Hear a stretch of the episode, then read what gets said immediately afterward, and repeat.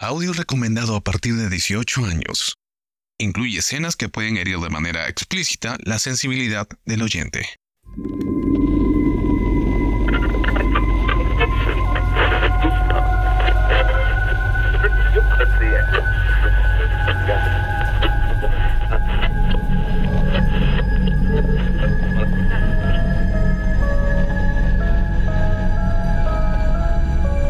Entre polvo y tinta entretejen historias siniestras.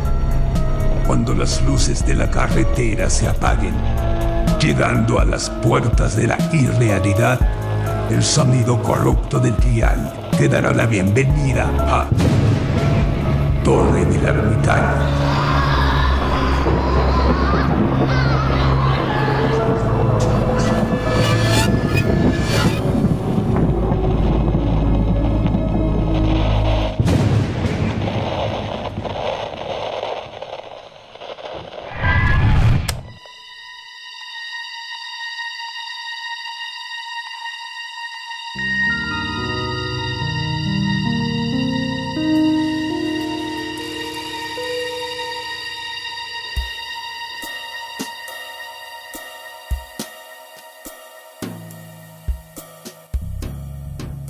Todo tiene un sabor propio.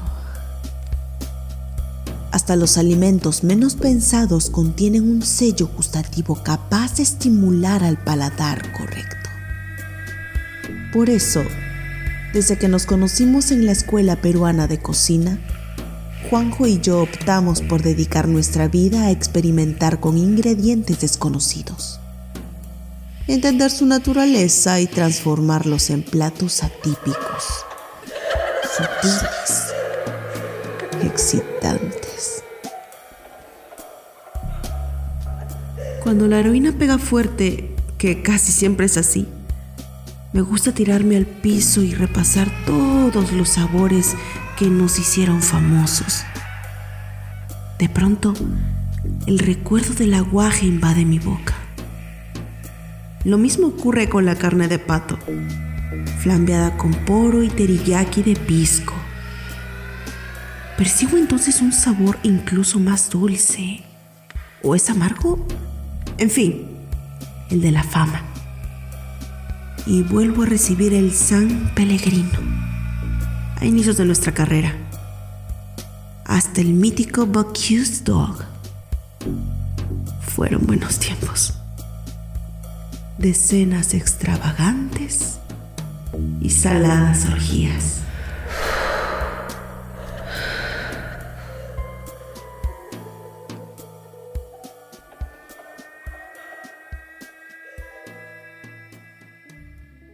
¿Quién diría que alguna vez todo se vendría abajo? Llegó la pandemia y Lima se convirtió en una ciudad fantasma.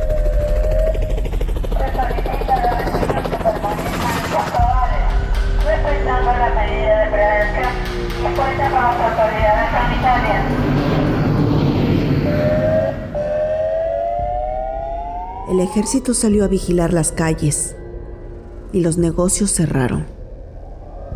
Cuando llegó la carta de ese restaurante, nosotros ya estábamos preparados para pasar al retiro forzado. Al inicio la pasamos bien, jugando con las plantas de nuestro huerto, y pensando en injertos que nos llevaran al siguiente premio internacional.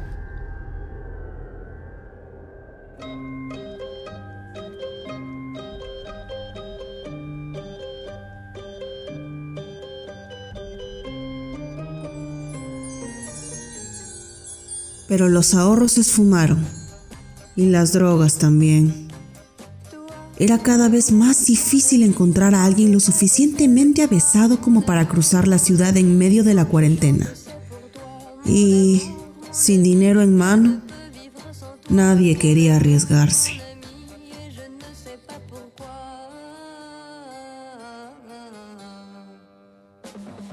Al cabo de unos meses tocamos fondo.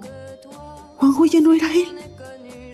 Y permanecía días enteros encerrado en su habitación con el suelo lleno de vómito y temblando a causa de la abstinencia. A veces aparecía en el huerto en medio de un ataque de ira y me culpaba por su adicción. Cuando eso pasaba, yo me encogía entre las flores de hinojo y dejaba que él me golpeara y se masturbara encima de mí. Cuando volvía a quedarme sola, arrastrándome entre la tierra húmeda, mezclaba en mi boca un poco de su semen, mi sangre y algunas hojas. El sabor era profundo, animal. Fue por aquellos días cuando casi no podíamos ponernos en pie por la mañana, cuando recibimos la visita de Samantha.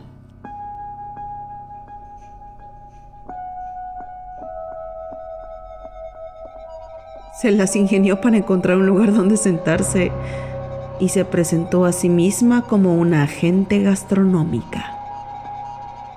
La propuesta que nos hizo fue clarísima. ¿Ustedes saben qué es una dark? Aturdidos como estábamos, entendimos poco de aquella conversación. Pero, básicamente, aquello que Samantha nos propuso fue abrir un restaurante doméstico clandestino, que funcionara violando los principios de la cuarentena y que albergara a 10 invitados como máximo. Los comensales más poderosos de la ciudad estaban hartos de las medidas de seguridad impuestas por el Estado y necesitaban seguir estimulándose con nuevas propuestas culinarias. Ella se encargaría de conseguir las reservas y cobraría una pequeña parte de las ganancias. No teníamos nada que perder. Le pedimos un adelanto, parte en dinero y parte en drogas, ante lo cual Samantha se mostró muy comprensiva. Después de todo, nuestros hábitos no eran un secreto entre los profesionales del rubro al día siguiente volvió a tocar la puerta, con una cantidad mayor a la que solicitamos. Nos pinchamos los tres y empezamos a divagar, imaginando platos imposibles, tocando el aire y oliendo nuestras propias manos. En ese momento supimos que los malos tiempos habían terminado y que las cosas iban a volver a ser como antes.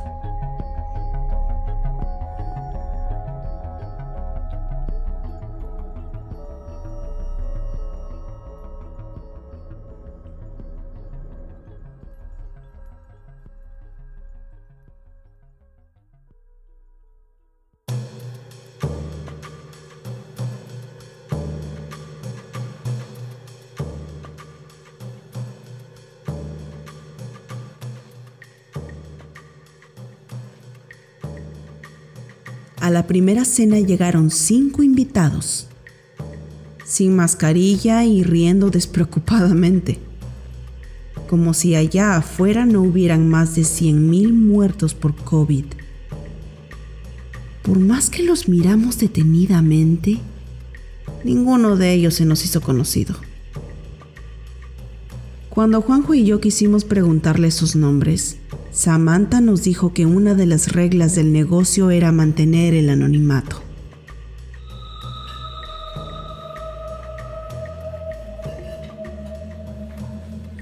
A pesar del secretismo, la comida transcurrió con cordialidad. Como primer plato presentamos unas rejillas de camote con reducción de ceviche y crema de maíz.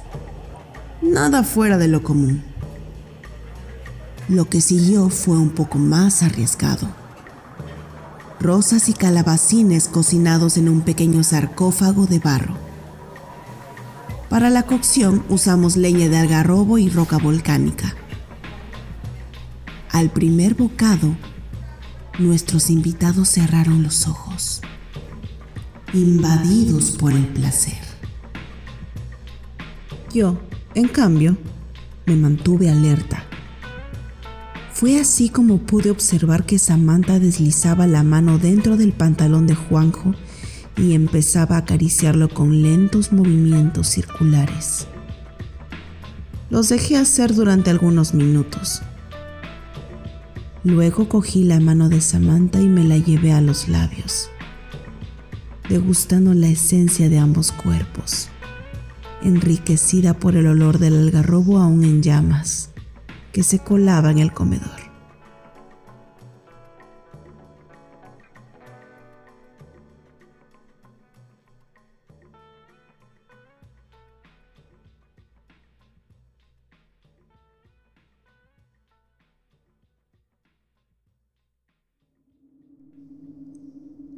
Los comensales de aquella primera velada quedaron extasiados. Al despedirnos, Samantha se colocó en la puerta y recibió sus cuotas en efectivo. Nosotros casi no podíamos creerlo. Las sumas eran exorbitantes, incluso para los estándares de la alta cocina internacional. ¿Realmente había gente dispuesta a pagar tanto por una cena? Entonces lo entendimos. No era únicamente la cena la que determinaba el valor, sino el hecho de llevarla a cabo al margen de la ley, a escondidas de los militares y, por si fuera poco, con un riesgo de infección. Era, en resumidas cuentas, una afrenta a la ley y a la vida, una afirmación de poder.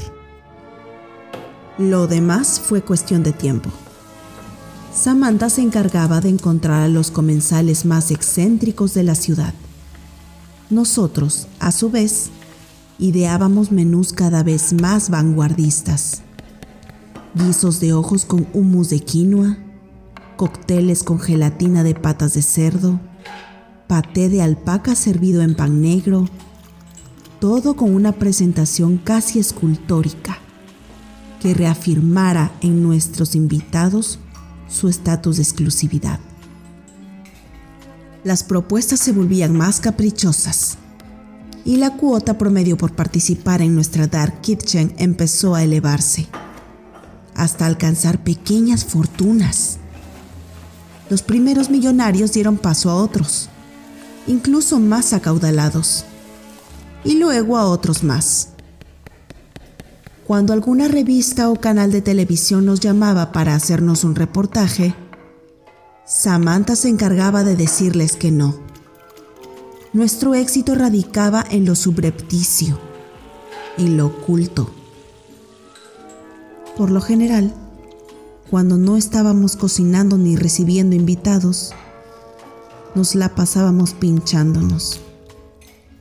Nuestras reservas de heroína sobrepasaban incluso nuestras posibilidades de consumirla. Pero el miedo a volver alguna vez al agujero de la abstinencia nos hacía comprar cada vez más. Así, al tener demasiada, nos dedicamos a gastarla con amigos.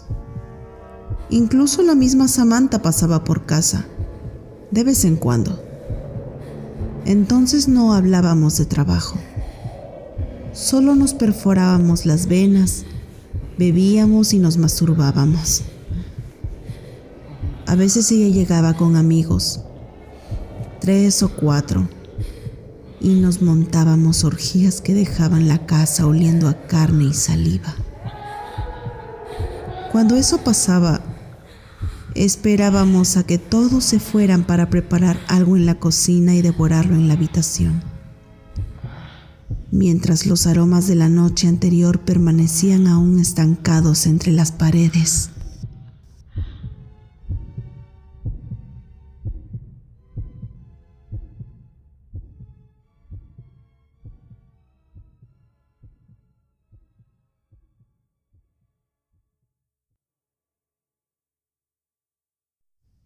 Juanjo dice que fue mi culpa por no usar anticonceptivos.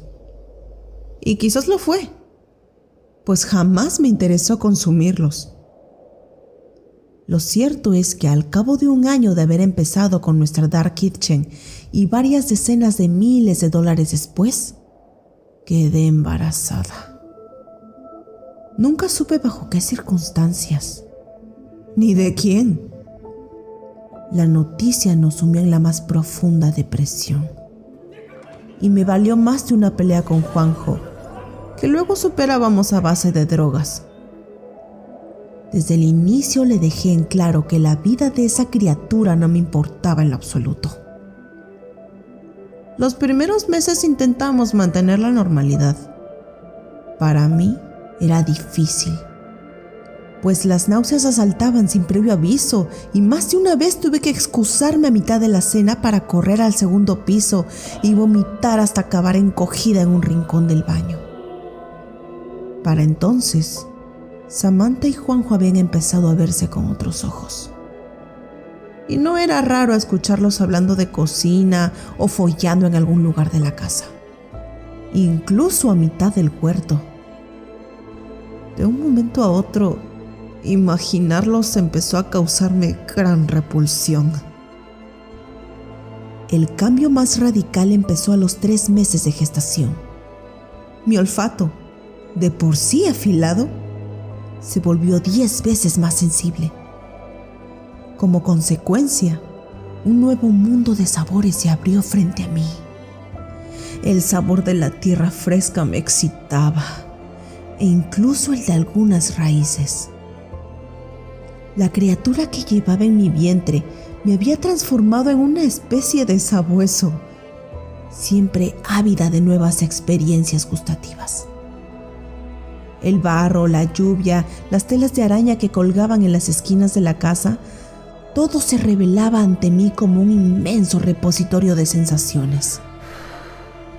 A veces me escabullía por las noches y enterraba mi nariz en mis propias heces para identificar el rastro de los alimentos procesados por mi propio cuerpo. Cuando me aburría, creaba en mi cabeza platos imposibles, compuestos por las combinaciones más extrañas. Moy mandarina, vómito fermentado y corteza de yuca, agua de lluvia y manzana. Todo era válido para mi nuevo sistema, invadido y repotenciado por aquel intruso que se resistía a abandonar mi cuerpo. A pesar de los pocos cuidados, y las largas sesiones de sexo y heroína.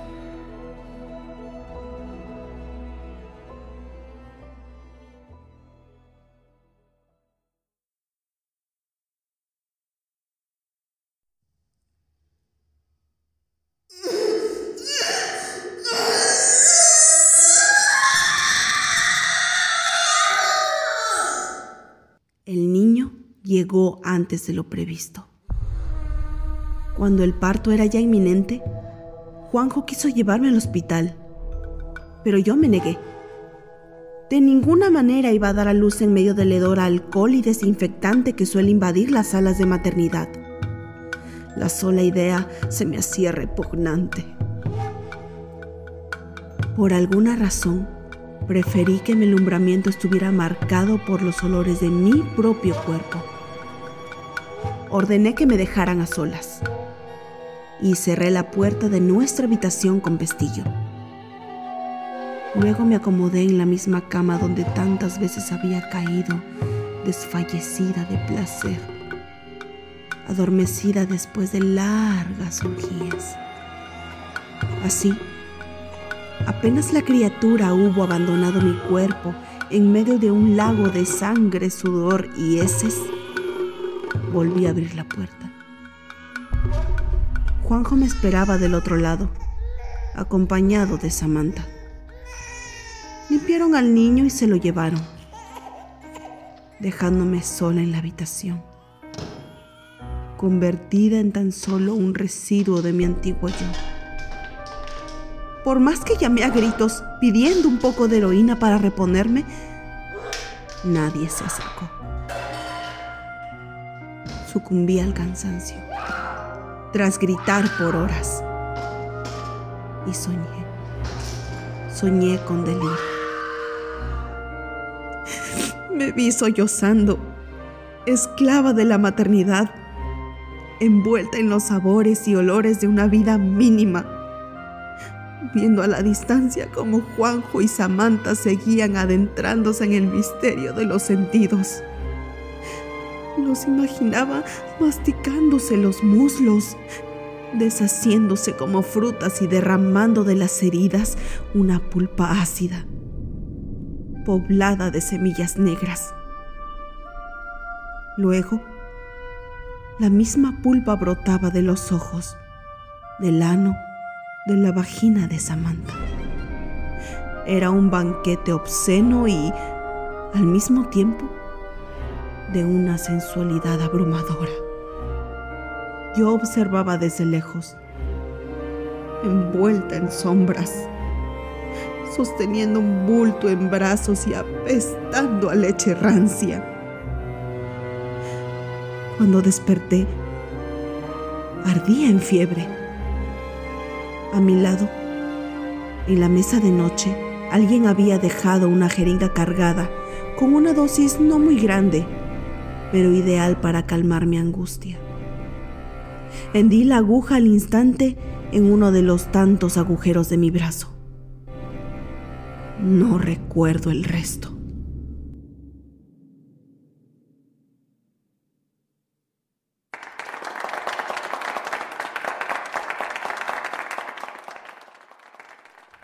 Cinco hombres me rodeaban y me estrechaban la mano, con los ojos llenos de lágrimas. Mencionaban el gran valor de mi performance gastronómica. Uno de ellos, al parecer un influyente food blogger, me aseguraba que aquel era el inicio de una estrepitosa carrera en ascenso. Yo, confundida, bajé la mirada. Solo entonces me di cuenta de que tenía los pies sucios de tierra y de que estábamos parados en medio del huerto de nuestra casa. A medida que me reponía del aturdimiento, fui recuperando mis sentidos. Un humo de hierbas ancestrales acarició mi cara. Tibio, orgánico provenía de un montículo de piedras removidas que dejaban entrever un agujero cavado en la tierra. Atajos de hojas ennegrecidas de chincho y huacatay yacían en pequeños montículos al lado del agujero. Era una pachamanca, o mejor dicho, lo que quedaba de ella. Una receta ancestral andina que consiste en cocer los alimentos debajo de la tierra, utilizándola como olla natural. El sabor resultante es intenso, místico. Algunas piedras color ceniza aún estaban manchadas con los jugos propios de la cocción lenta de la carne.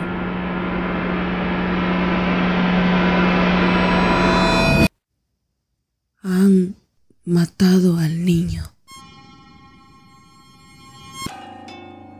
Sentí una mano en el hombro. Era Juanjo, que reía con cordialidad.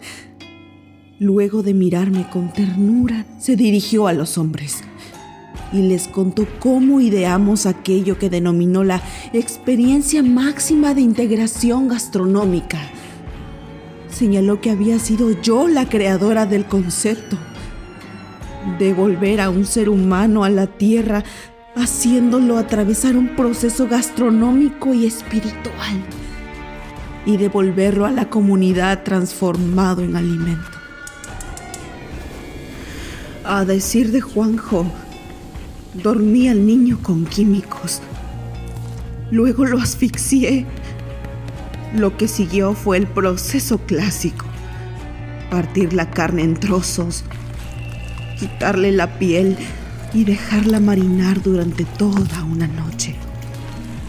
Embarrada con un preparado de hierbas, dos tipos de ají, ajos y cerveza de maíz. Al día siguiente, al caer el sol, calentamos las piedras en una fogata y, con la ayuda de una pala, las trasladamos al agujero cavado en la tierra pegándolas a las paredes hasta formar una especie de cuenco gigante. Los hombres que nos rodeaban tomaron entonces la palabra, emocionados por verbalizar su propia experiencia. Uno de ellos sacó incluso una libreta en la que había tomado apuntes. Juanjo y yo, ayudados por los comensales, habíamos empezado colocando en el fondo del agujero una base de tubérculos y un poco de habas. Luego pusimos más piedras y finalmente dejamos caer las partes del niño al horno subterráneo para entonces ya humeante. Alguien del grupo mencionó el sonido húmedo como un palmazo que producían las pequeñas presas al golpear contra las rocas encendidas. Antes de irse, nos comentaron que cada millón pagado había valido la pena. Aquella cena los había cambiado para siempre.